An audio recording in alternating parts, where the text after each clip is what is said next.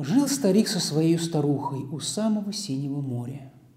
Они жили в ветхой землянке ровно 30 лет и три года. Старик ловил неводом рыбу, старуха прила свою пряжу. Раз он в море закинул невод, пришел невод с одной тиной.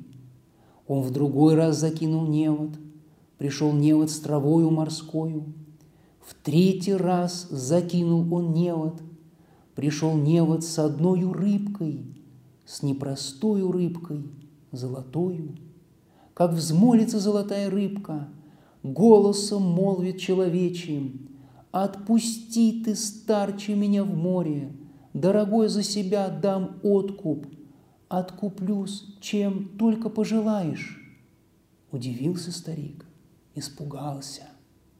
Он рыбачил тридцать лет и три года – и не слыхивал, чтобы рыба говорила. Прекрасная сказка, которую мы знаем все с детства Александра Сергеевича Пушкина, величайшего нашего литератора. А сказки, э, сказки эти детские настолько красивые, настолько гармоничные, настолько так, как комплексно написано красиво. А каждое слово как бриллиант, каждая строчка как перл какой-то драгоценный – вот. Читаешь их, и прям вот душа освежается. Вот. Кроме того, во всех сказках христианская нравственность у Пушкина абсолютная. Вот. Это именно христианские сказки. Мало кто знает, что, скорее всего, эту сказку Пушкин э, взял э, у братьев Грим. То есть это, а братьев Грим, э, они обработали немецкие национальные свои сказки. В 1812 году они издали сборник немецких сказок, огромный сборник, где была вот эта же сказка. Пушкину тогда было 13 лет. Я уверен, что э, э, эти сказки были уже в России, и, скорее всего, и дворянство читало ее на немецком языке, а, возможно, тут же перевели, мы очень любили читать. Вот. То есть, видимо, Пушкин познакомился с этой сказкой уже с подросткового возраста – ну и вот написал он уже ее вот, в более старшем возрасте, такую вот красивейшую создал балладу нашу, прям таким вот былинным языком он написал. Оказывается, немецкая сказка, немцы. Пушкин скромный человек. Он ее довел до чего? Пожелание старухи довел до того, что она в конце концов стала вольную царицей. У братьев Грим императрица, это одно и то же. Ибо вольная царица – это царица не подвластная, не являющаяся вассалом какому-то более грозному, более великому царю или королю или императору. Это вольная, самодержавная царица. Наш первый самодержавный, то есть царь – это Иоанн III. А братья Грим, э, значит, ее называют императрицей. Но немцы пошли дальше. Немцы хорошо логика работает. Если уж старуха начала эти Э, свои гордые пожелания высказывать, немцы довели до предела, ее действительно до предела, выше некуда. Пушкин остановился, что она пожелала стать владычицей морской, но так и не стала. Кто такая владычица морская? Ну, владычицей морей тогда была при Пушкине Англия. Англия была владычицей морей. То есть старуха захотела стать королевой английской. Это ну, вершина э, совершенства, видимо, как она считала. И не стала, все крахом полетела. И на этом Пушкин остановился. Скромный он был человек. А, вот. Немцы дожали до конца. Давайте посмотрим, до чего довели старуху братья Грим. Я прям начну с того места, на, на котором Пушкин остановился. Старуха говорит деду своему, ну чего ж ты стоишь? Теперь я императрица, а хочу стать папою римскую. Ступай к амбале рыбе.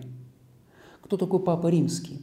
Это не просто священнослужитель, не просто какой-нибудь пара экклесиарх, экзарх, там, или какой-нибудь митрополит, или кто-нибудь еще. У нас много всяких чинов, санов. Нет, Папа Римский – совершенно особое явление. Он единственный и неповторимый.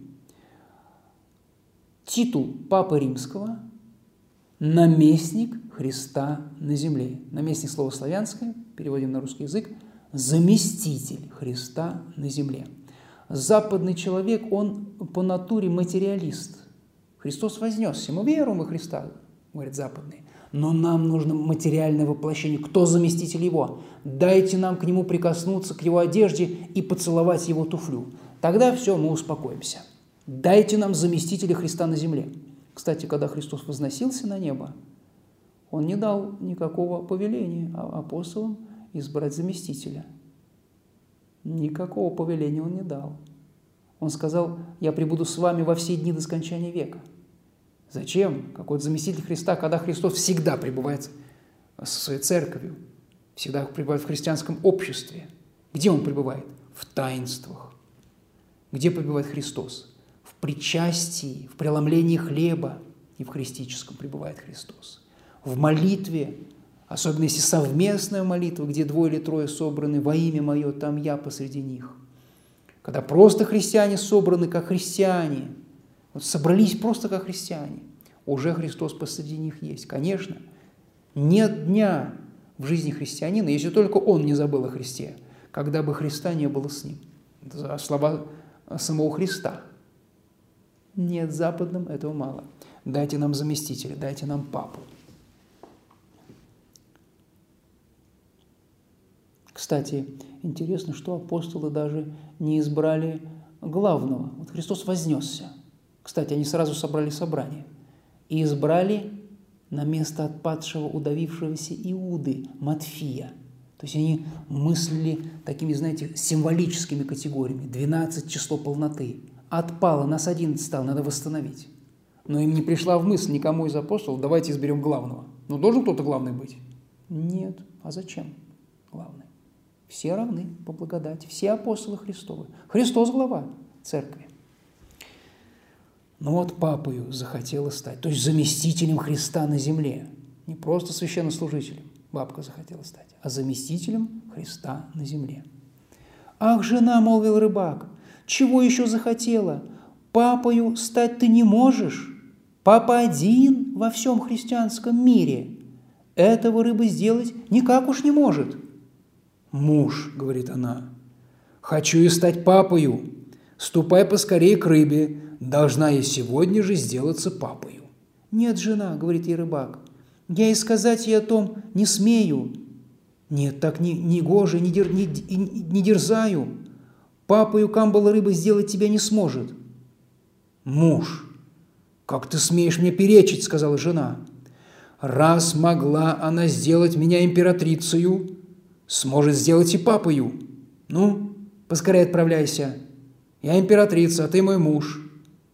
Пойдешь по добру, по здорову?» Испугался рыбак и пошел, но было ему слишком тяжко. Он дрожал, и колени у него подгибались. И поднялся вдруг кругом такой ветер, мчались тучи, и стало на западном крае темным темно. Скрывались листья, срывались листья с деревьев, волновалось море, и бушевало, и билось о берег, и были на нем вдали видны корабли, который застигала буря, их носила, качая по волнам.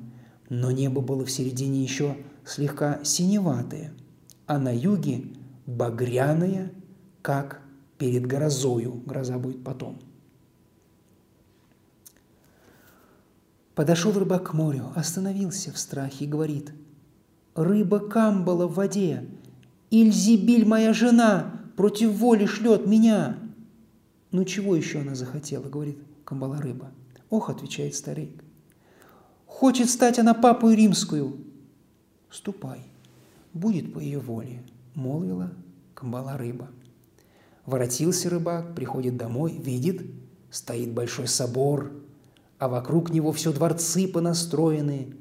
Пробился он сквозь толпу, и было внутри ее все освещено тысячами тысяч свечей, а жена облачена – в ризы из чистого золота.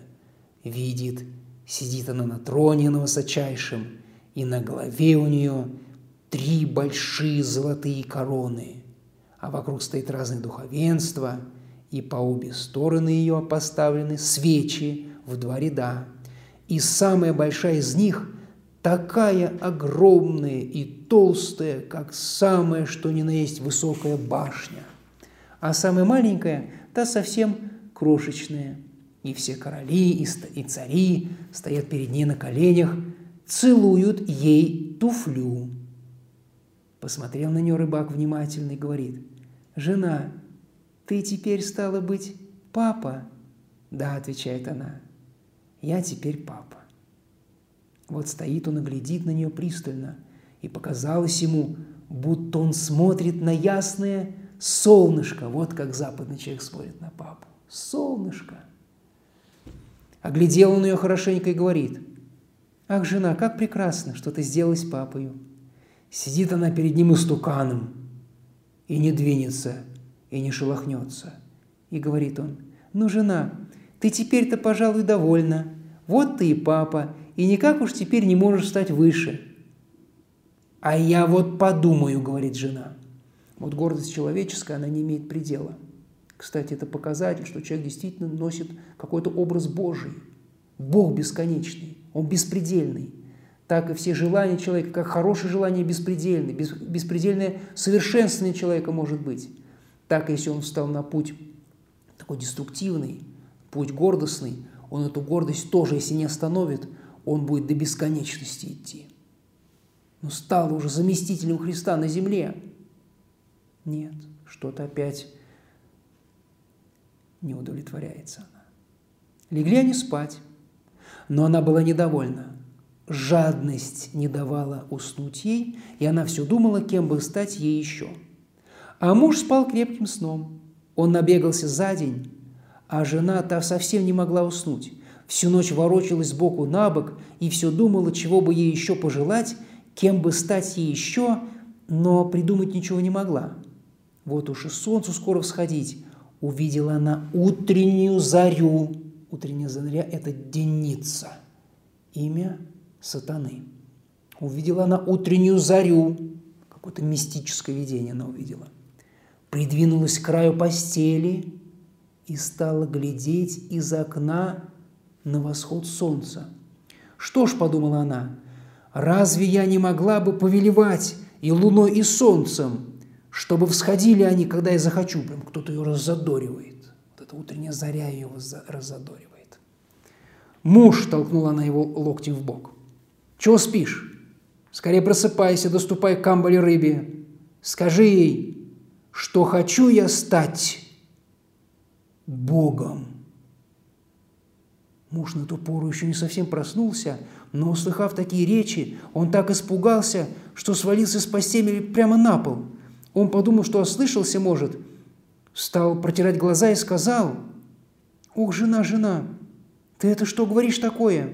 «Да вот», – отвечала она, – «не могу я повелевать луной и солнцем, а должна только смотреть, как они всходят. И не буду я покойна до той поры, пока не смогу повелевать и луною, и солнцем». Вот он, кстати, гордыня – Человек не может успокоиться. Она будоражит его изнутри. Ведь он не поймет, не осознает эту глубокую болезнь свою, не начнет бороться с ней, исцелять ее. Все, до предела она его доведет. И так на него грозно она посмотрела, что стало ему страшно. Действительно, гордый человек очень страшный. «Мигом ступай к морю. Хочу я стать Богом».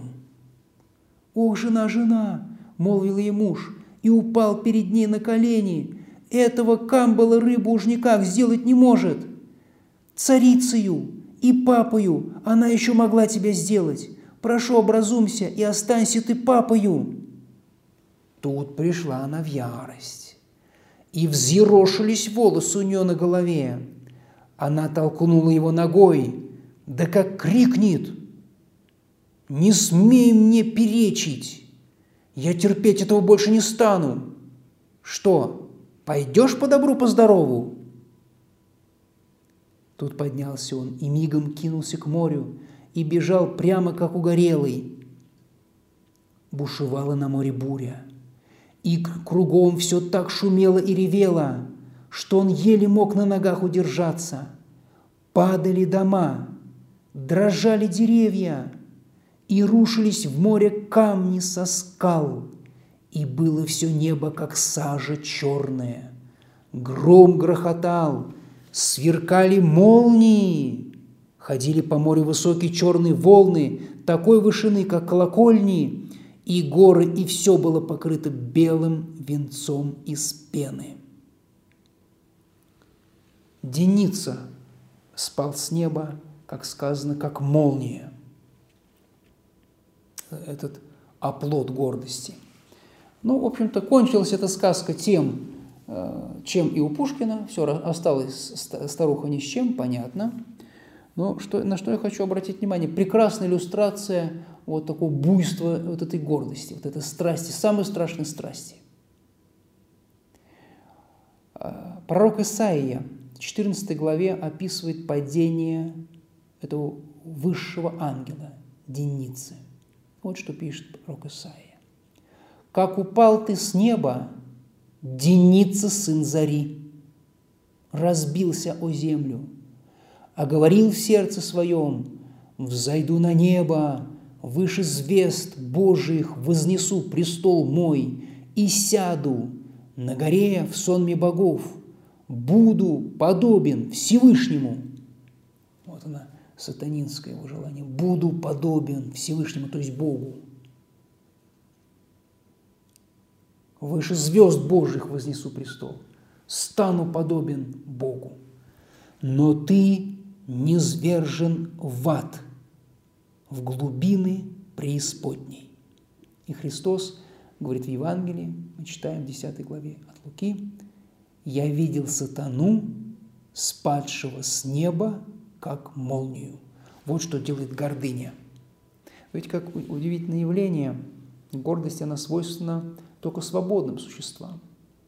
Вот это вот восстание против своего Творца, оно только у свободных существ.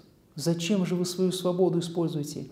Вот это какая-то действительно тайна, почему создание э, восстало против своего Творца. А, такое же восстание мы видим и у Адама и Евы. Вот. Что мы читаем в третьей книге Бытия? Дьявол говорит Еве, «Откроются глаза ваши, и вы будете как боги». И открылись глаза у них обоих, и узнали они, что ноги. Дьявол. Откроются глаза ваши, будете как боги. Открылись глаза. Вместо божественного видения увидели срам свой. И все, вот оно как. Вот чем оборачивается это восстание против Бога. А, то, что Э, надо обратить внимание на то, что Ева без борьбы согласилась с предложением э, этого змея, этого э, дьявола съесть этот запретный плод. Без борьбы. Вот когда человек соглашается на какое-то страшное преступление без борьбы, вот скажут, пойдем ограбим банк. Мы скажем, ты что, с ума сошел? Даже не смей говорить такие вещи. А когда человек тут же говорит, хорошо, пойдем ограбить, это говорит о том, что он сам уже готов к этому. Он уже планировал это сделать. Ева просто, без борьбы берет этот плод, вкушает. Дает Адаму. Говорит, я вкусила, ты вкуси. Запретный плод. Адам берет его, моментально съедает. Тоже без борьбы, без вопроса даже какого-то. Без какого-то сомнения, колебания. Это говорит о том, что сами они хотели, как боги. А, а что, какая-то подоплека-то под этим плодом стоит? Чтобы открылись глаза и стать как боги. Стать как боги. Мы хотим богами стать. Адам и был на самом деле с Евой богами на земле, они были, были же. Вот. Комментаторы говорят, что вот это, а то Адам называет все, что видит. Это власть, полная власть над всем миром земным. Вот. Но, видимо, этого мало показалось. Вот захотелось еще э, какой-то божественности особой. И что они увидели? Срам свой. Увидели, что ноги. И все – Земля произрасти, стала растить им терни волчцы, животные стали бояться или, или злобиться на людей, в болезнях рождать чад, болезни пошли, тление и смерть вошла в их жизнь. Все, погибло. Вот прекрасная иллюстрация, это сказка этой гордости. Очень полезно эту сказку читать. Это христианская идея. Вот. Так что будем назидаться нашим великим Пушкиным, ну просто сказка Пушкина, она читается как какой-то сладостный такой, что такое очень сладкое, услаждающее на, на, нашу речь.